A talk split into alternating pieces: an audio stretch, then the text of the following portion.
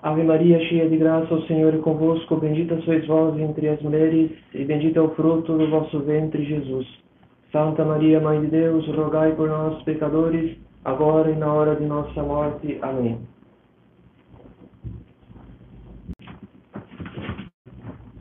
Em nome do Pai, do Filho e do Espírito Santo. Amém.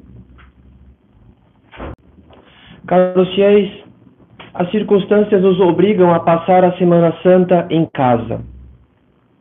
A semana em que a Igreja dispensa as graças mais abundantes, a semana em que a Igreja renova o mistério da redenção, as circunstâncias nos obrigam a passá-la em casa sem acesso à liturgia.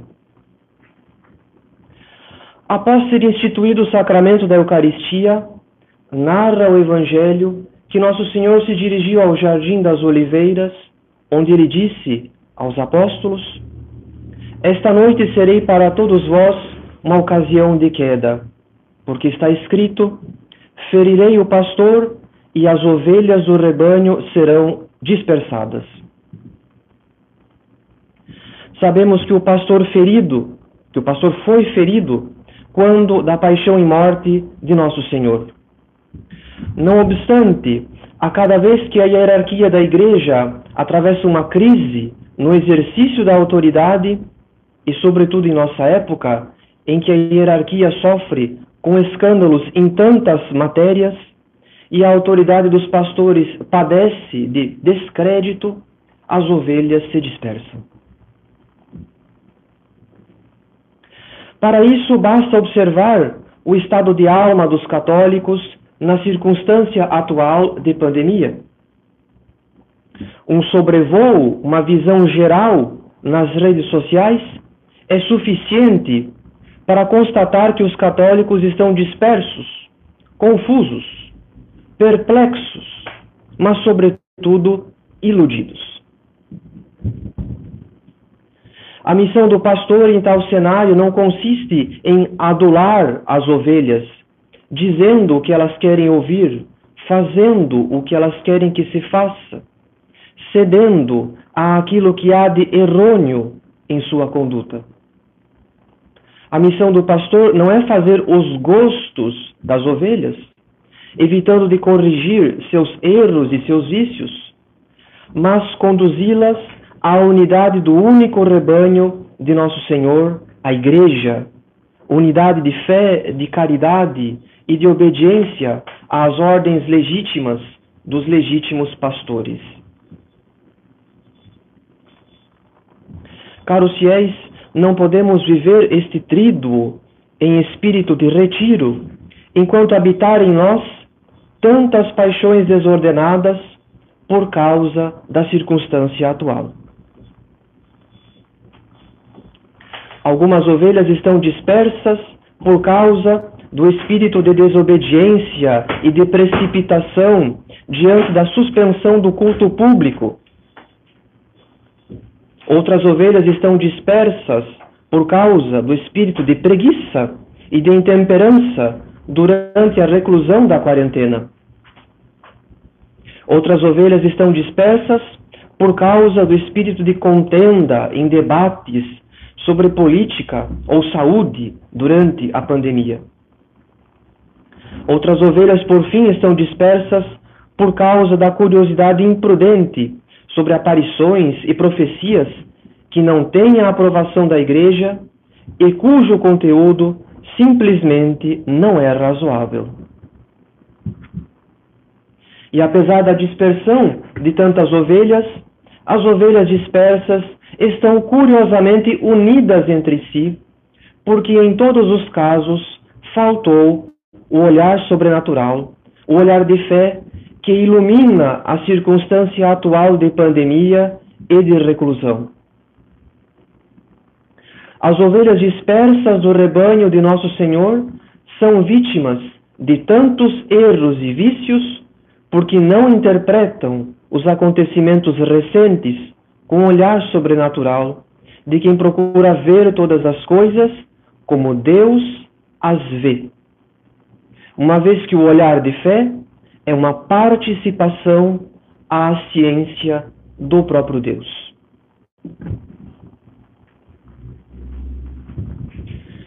Queremos viver esse tríduo em espírito de retiro, caros fiéis, porque é o único modo de vivê-lo bem, de santificar-se quando não é possível participar das cerimônias da igreja. Os católicos podem divergir sobre muitas questões no momento atual. Podem divergir em matéria política ou sanitária, mas não podem divergir que o tríduo deste ano deve ser vivido em espírito de retiro. Por outro lado, não é possível viver o tríduo em espírito de retiro e receber grandes graças enquanto houver tantas inquietações perturbando nosso silêncio exterior e interior. Não há retiro sem silêncio, e mais excelente que o mero silêncio exterior é o silêncio interior. Silêncio interior que consiste no repouso das nossas potências interiores, imaginação, memória, inteligência e vontade, repouso das nossas potências interiores em Deus. Graças a reclusão da quarentena, o silêncio exterior será mais facilmente praticado. Mas é preciso incluir também o silêncio das redes sociais, da visualização de vídeos ou da consulta de notícias durante o trido. Precisamos ser sérios no silêncio exterior. Precisamos formar uma resolução séria para que haja silêncio exterior de hoje até Sábado Santo. À medida em que fizermos silêncio exterior dentro das nossas possibilidades, perceberemos, caros fiéis, que nosso interior continua inquieto, que a imaginação, a memória e a inteligência ainda se mantêm apegadas a inúmeras preocupações deste mundo. E esta inquietação precisa ser vencida pela mortificação da fantasia, das lembranças, das introspecções, em suma, da nossa incessante e frequentemente desordenada atividade interior. Se não houver silêncio interior, o Espírito Santo não poderá nos soprar o sopro suave da sua graça. Se quisermos que Deus fale conosco e nos faça ver o que deve ser corrigido, ou aquilo que deve ser feito, nossa natureza deve se fazer toda ouvidos à suave voz da graça.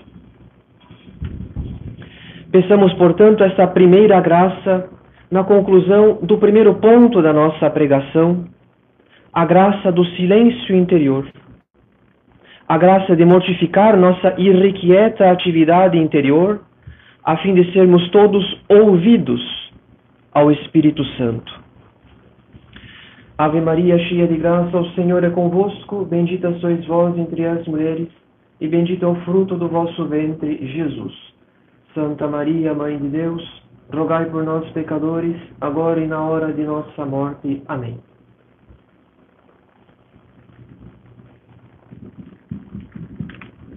A graça da mortificação do nosso interior não dispensa a graça de ver a circunstância atual com um olhar sobrenatural, com um olhar de fé.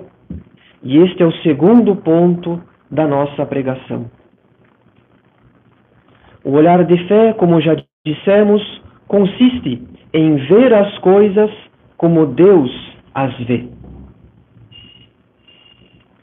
Precisamos não apenas silenciar o vendaval de pensamentos, memórias e imagens que nos perturbam continuamente, precisamos, sobretudo, pedir a Nosso Senhor a graça de ver as coisas como Ele as vê, isto é, com olhar de fé.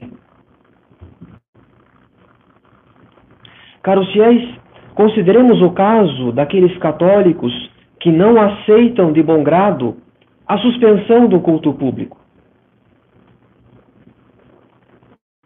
É verdade que houve excessos, é verdade também que o poder civil, em diversos casos, interferiu na liberdade da igreja.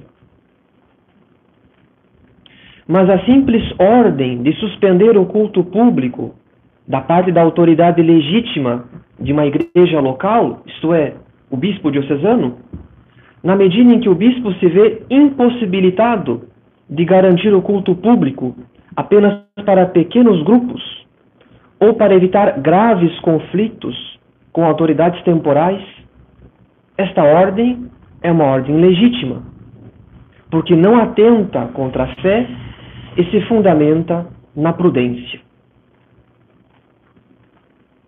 A solução de multiplicar as missas é viável em um país como a Polônia, onde o clero é jovem e muito numeroso, o que não é o caso do Brasil. Por exemplo, um pároco sem vigário, que receba hipoteticamente 500 paroquianos aos domingos, precisaria celebrar 10 missas para que em cada uma haja apenas 50 pessoas. O que talvez os fiéis não saibam, mas já é hora de saber, é que o sacerdote não pode celebrar dez missas em um dia sem que isso constitua um risco para a dignidade do sacrifício e o bem espiritual do próprio celebrante. O sacerdote não é uma máquina de sacramentos e a missa não é um ato mágico. Se há uma solução tanto para garantir o culto público, quanto evitar a aglomeração de pessoas, mantendo a distância recomendada entre as pessoas, esta solução não é pura e simplesmente a multiplicação das missas. É preciso antes avaliar cada caso, sendo que em muitos casos, párocos e vigários já celebram o número limite de missas aos domingos. Por outro lado, não podemos contra-argumentar alegando que os mercados continuam abertos, porque as igrejas também estão abertas, em muitas dioceses, felizmente, para a oração privada dos fiéis. Em compensação, é o culto público que está suspenso, como restaurantes e bares estão fechados se estivéssemos de fato num cenário de perseguição religiosa, por que não denunciar então, perdoe meu argumento, uma perseguição religiosa e gastronômica? É evidente que não se trata de uma perseguição formalmente religiosa, ainda que haja excessos aqui ou acolá da parte da autoridade civil tanto quanto restaurantes e bares fechados não são a prova de uma inusitada perseguição gastronômica.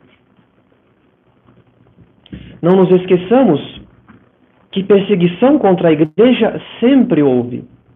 E o laicismo não perde oportunidades para diminuir os direitos da igreja. Mas usar da suspensão do culto público como argumento de que tudo não passa de uma conspiração contra a igreja e que a própria pandemia não existe, é uma leitura muito tendenciosa dos fatos, diferente do olhar sobrenatural dos fatos. Sejamos honestos, caros fiéis. Se a circunstância atual fosse orquestrada formalmente contra a igreja, mesmo a celebração privada da missa teria sido proibida. Mesmo as transmissões de missa teriam sido boicotadas. Mas o que se vê é o contrário. Assim que as igrejas fecharam, a visibilidade dos apostolados católicos tradicionais cresceu exponencialmente, graças às transmissões virtuais. E esse bem só teria ocorrido durante uma crise. Se porventura há outras soluções, como por exemplo, as missas campais. Os bons católicos devem dirigir respeitosamente a sua súplica à autoridade competente, como pede a ordem das coisas, ao invés de cair na vida particular em murmurações, indignação, tristeza desordenada, além do espírito de desobediência ou de contenda. Da nossa parte, da parte dos sacerdotes, preferimos obedecer uma medida estrita, mas legítima, que nos priva temporariamente do culto público, do que perder todo o apostolado, do que sacrificar o bem comum em nome do falso heroísmo da desobediência. Esta crise irá passar, este flagelo irá cessar, e o que sobrará serão apostolados certamente com ainda mais fiéis, que descobriram o rito romano tradicional graças à circunstância atual. Apostolado que o falso heroísmo da desobediência, por vários motivos, teria levado à ruína. O falso heroísmo, na verdade, está próximo da impaciência e da precipitação e longe de um verdadeiro cuidado com o bem comum.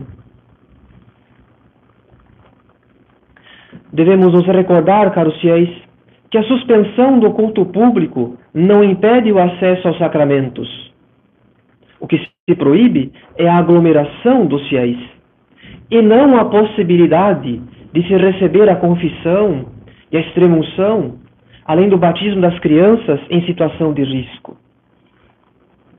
Nós não cessamos de atender às almas, porque neste caso seríamos de fato mercenários em fuga.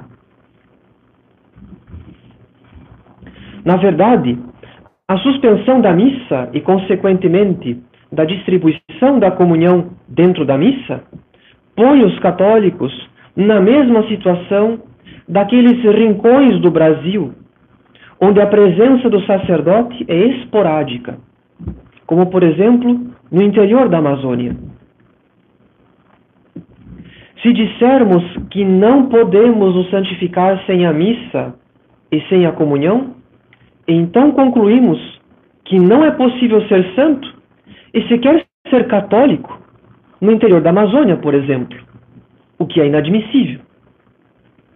Não é o que diz a teologia católica. Os sacramentos são os meios ordinários da graça, mas como ensina a escolástica, Deus non alligator sacramentis.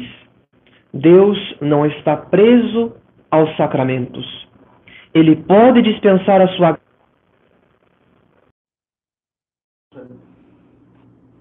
e da parte da Santa Penitência, ela não pediu para receber a comunhão o quanto antes ou muitas vezes.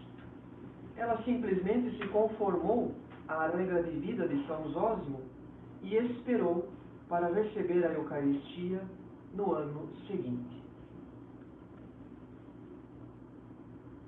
Deste episódio, aprendemos, caros fiéis, o quanto os santos são diferentes de nós, porque os santos percebem a diferença entre o fim e os meios.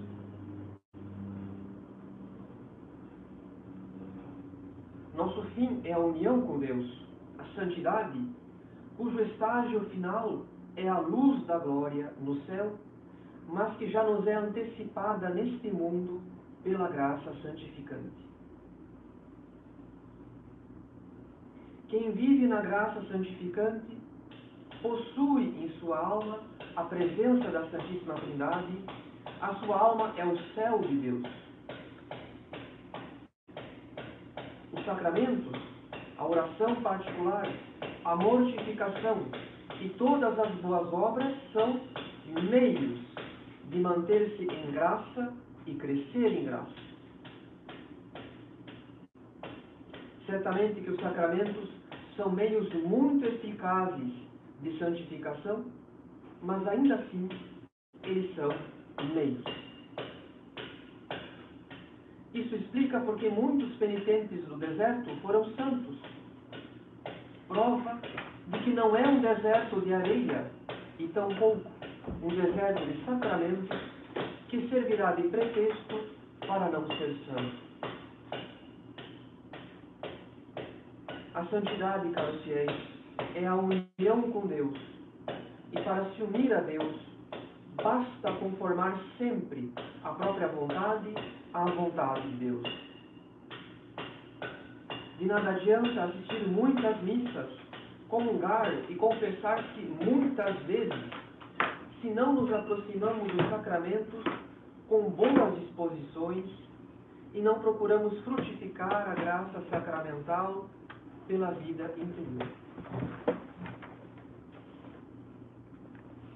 A indignação excessiva de muitos católicos contra a suspensão do culto público pode se originar, em partes, de uma noção quase mágica do sacramento e, em partes, de um apego à consolação sensível do sacramento, isto é, uma certa gula espiritual.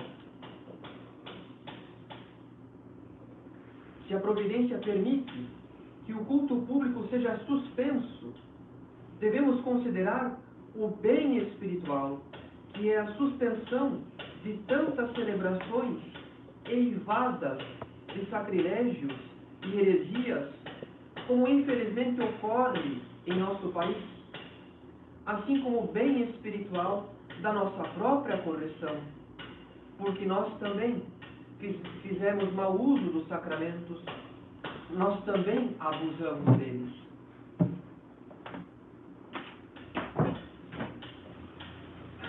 Agora convém reformular as boas intenções, agora convém crescer em contrição e afervorar o espírito na esperança de comungar novamente do sacramento o quanto antes a providência permitir. Ao invés de murmurar contra a circunstância atual, devemos considerar, com olhar sobrenatural, se cada um de nós fazia tesouro das suas comunhões dominicais ou frequentes, se os familiares, o marido, ou a esposa, os filhos, também faziam tesouro das suas comunhões, porque enquanto culpamos de maneira generalizada o clero de omissão, esquecemos que nosso Senhor dá a cada época o clero que o seu povo merece. Caros fiéis, agora é o momento de aquietar os ânimos para reconhecer cada um os próprios pecados e aceitar humildemente o castigo que a providência nos impõe, porque isto é mais salutar e é o que nosso Senhor espera de nós. Peçamos, portanto, esta segunda graça na conclusão do segundo ponto da nossa pregação. A graça de reconhecer a nossa profunda indignidade em receber, ainda que uma única vez, a Santíssima Eucaristia e o quanto a murmuração é um obstáculo à contrição e humildade que Nosso Senhor espera de nós em tempos de castigo. Ave Maria, cheia de graça, o Senhor é convosco. Bendita sois vós entre as mulheres, e bendito é o fruto do vosso ventre, Jesus. Santa Maria, Mãe de Deus, rogai por nós, pecadores agora e na hora de nossa morte. Amém.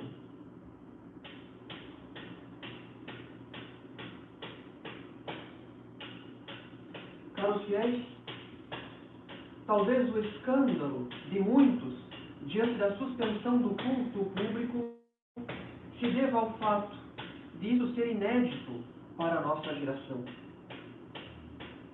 Nossa geração também não conheceu o que é uma verdadeira perseguição religiosa para distinguir a circunstância atual de uma ofensiva violenta contra a Igreja.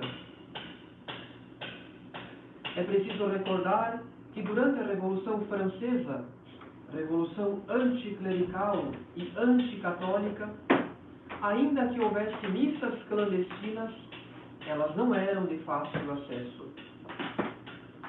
A maioria dos católicos precisou praticar a fé em casa, sem sacramentos e sem missa, exatamente como estamos vivendo, isto é, numa pura conformidade à vontade de Deus, sem os meios ordinários da graça.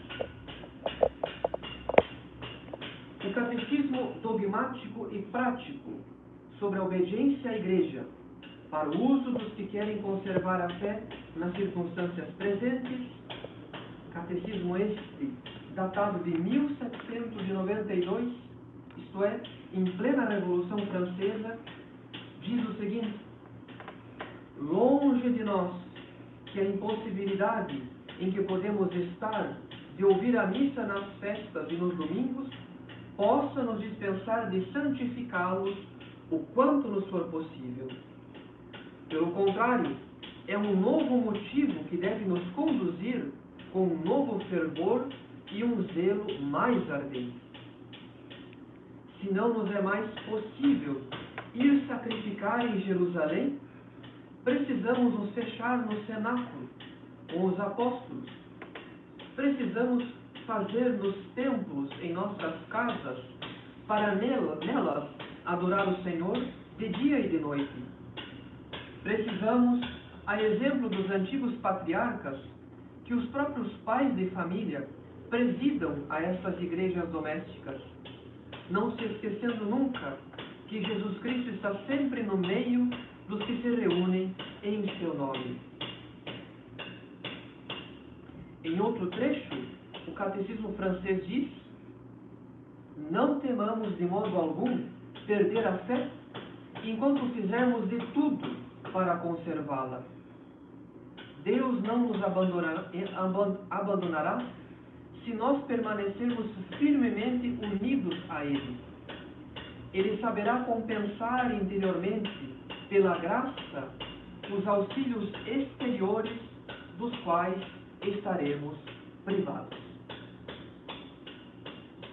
Em resumo, a doutrina contida no Catecismo francês, publicado durante a Revolução, ensina que a ausência dos sacramentos não é um impedimento para se guardar a fé e crescer em graça. Da mesma em crescer em graça da mesma maneira, porque o auxílio de Deus nunca falta. A suspensão do culto público nos faz bem de certa maneira, porque torna flagrante o quanto a vida espiritual dos católicos pode ser superficial, na medida em que muitos veem o estado de graça praticamente como um certificado de boa conduta, quando o estado de graça é a presença de Deus na alma.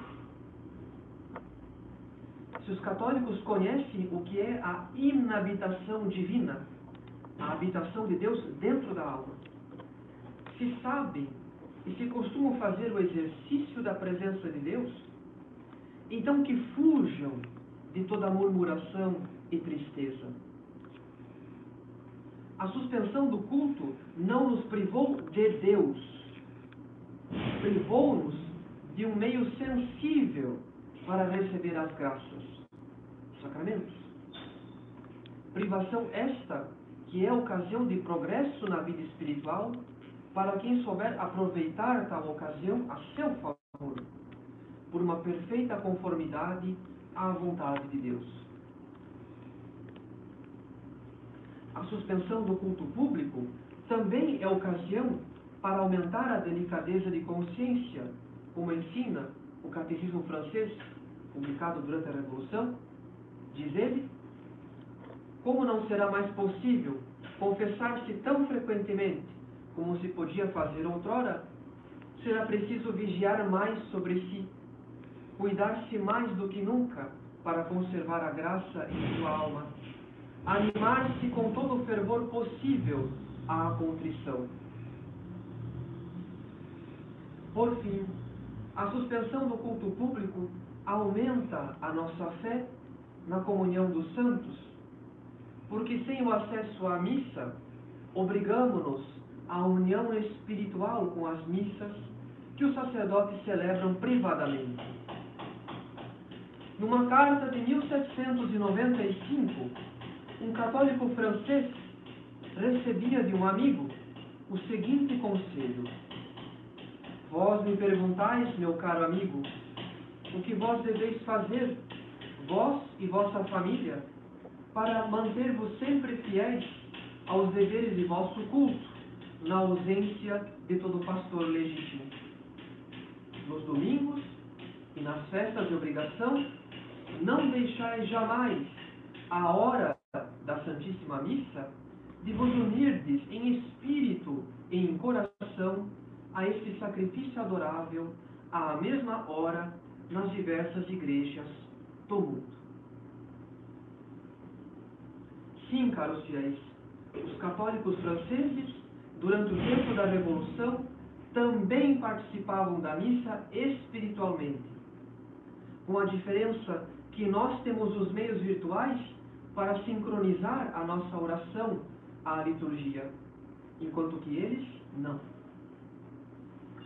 A propósito, os revolucionários ficaram intrigados com esta prática.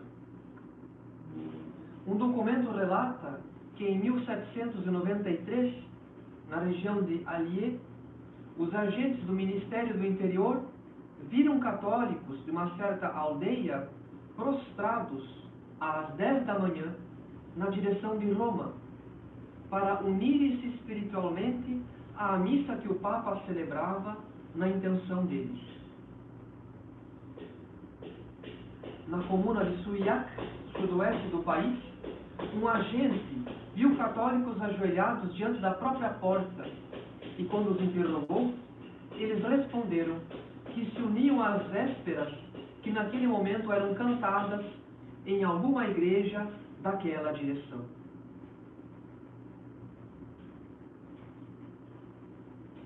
Longe de nós a zombaria, caros fiéis, longe de nós, portanto, o desprezo da participação espiritual da missa pelos meios virtuais, porque em tais atitudes agiríamos à semelhança dos revolucionários, que também não compreendiam o sentido daquilo. Peçamos, portanto, esta terceira graça na conclusão do terceiro ponto da nossa pregação.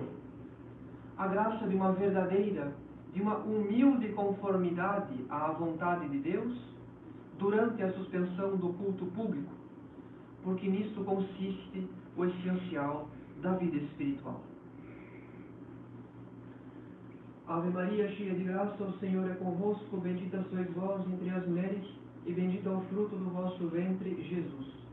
Santa Maria, Mãe de Deus, rogai por nós, pecadores, agora e na hora de nossa morte. Amém.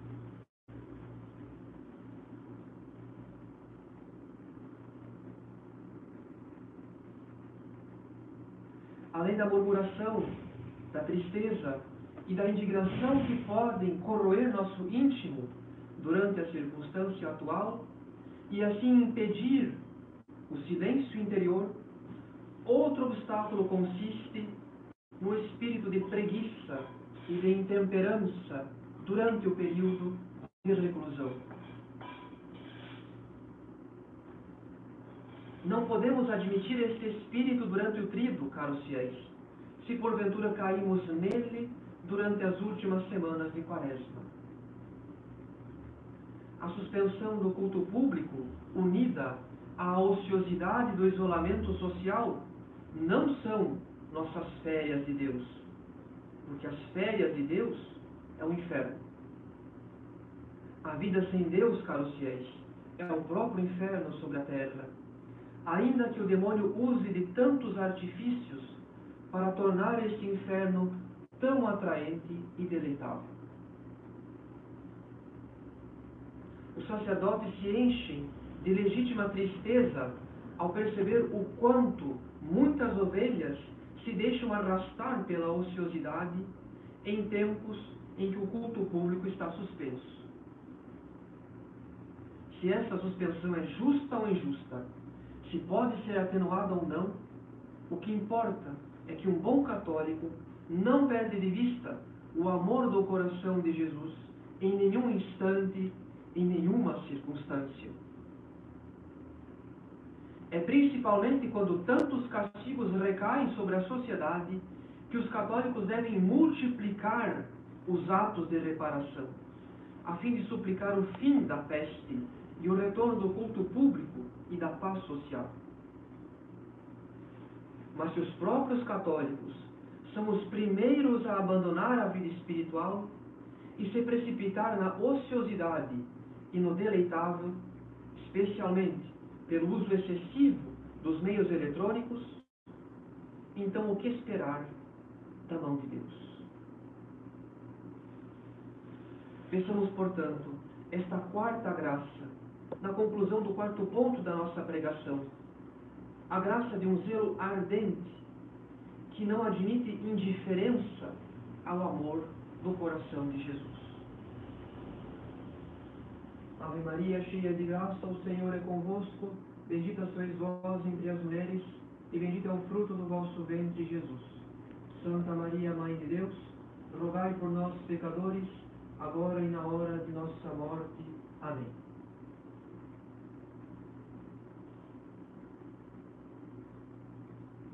Caros fiéis, no começo da pregação, pedimos a graça do silêncio interior. Mas faremos nós silêncio interior durante o trido, quando em nosso íntimo estamos vivamente preocupados em acompanhar o noticiário, em desmontar falsas narrativas da pandemia, em descobrir os verdadeiros culpados, em esclarecer consciências sobre as pretensões comunistas de dominação mundial em suma, em desvendar por nós mesmos as causas humanas da circunstância atual, quando é tão mais simples para um católico com olhar sobrenatural, quando é tão mais simples reconhecer que todo e qualquer, qualquer flagelo social é sempre permitido por Deus para nossa correção, isto é, para castigarmos. Se todo o empenho dos católicos fosse dirigido ao verdadeiro apostolado de reparação, como pediu Nossa Senhora em Fátima, talvez o flagelo já tivesse cessado ou diminuído consideravelmente. Pensamos, portanto, esta quinta graça na conclusão do quinto ponto da nossa pregação a graça de reparar o tanto quanto pudermos o coração de Jesus, como até agora não temos feito, por preocupar-nos demasiadamente com as causas humanas da circunstância atual. Ave Maria, cheia de graça, o Senhor é convosco, bendita sois vós entre as mulheres, e bendito é o fruto do vosso ventre, Jesus. Santa Maria, Mãe de Deus, rogai por nós, pecadores, agora e na hora de nossa morte. Amém. Por fim, caros fiéis, tenhamos olhar sobrenatural, mas fujamos do aparicionismo e do falso misticismo. Não faltam aparições, profecias e mensagens que descrevem castigos tétricos, medonhos, terrificantes, como se Nosso Senhor quisesse a punição por ela mesma e não o castigo ordenado à correção para o bem da sociedade. Não, caros fiéis, o flagelo de Deus é sempre medicinal, é sempre ordenado à nossa correção e emenda. E no flagelo atual, tempo não nos faltou para a correção da própria vida. Na verdade, os católicos nunca tiveram tanto tempo para recuperar o atraso na oração do que nas últimas semanas. Pensamos, portanto, esta última graça na conclusão do último ponto da nossa pregação, a graça da emenda da própria vida no lugar. A graça da emenda da própria vida da qual muitas vezes a curiosidade das profecias nos afasta. Façamos silêncio exterior, peçamos a graça do silêncio interior e sejamos todos ouvidos ao sopro do Espírito Santo durante este trido que queremos viver como um retiro. Em nome do Pai, do Filho e do Espírito Santo. Amém.